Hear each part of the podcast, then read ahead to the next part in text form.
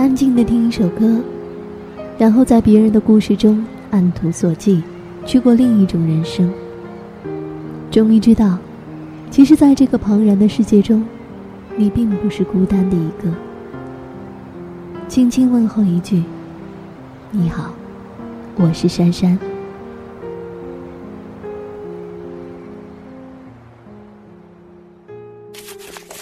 三月八号，星期二。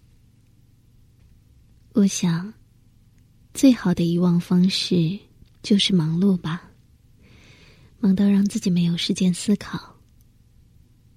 可是，真能够摆脱他的阴影吗？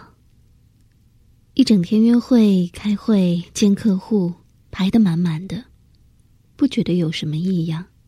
但是，一到了夜里，回家面对空荡荡的屋子，还是有一种失落。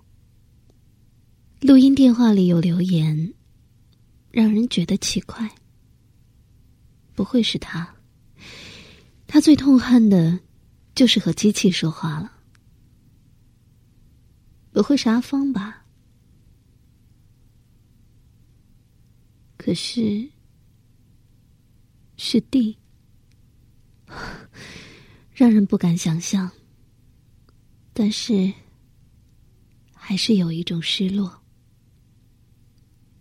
D 正正鼻音的法国腔英文，把 R 的卷舌音弄得怪怪的，再加上省略的字尾，我实在是听不懂他在说什么。好像是天气不错，突然想打电话给你之类的话。末了留下了一连串的号码，听得头痛。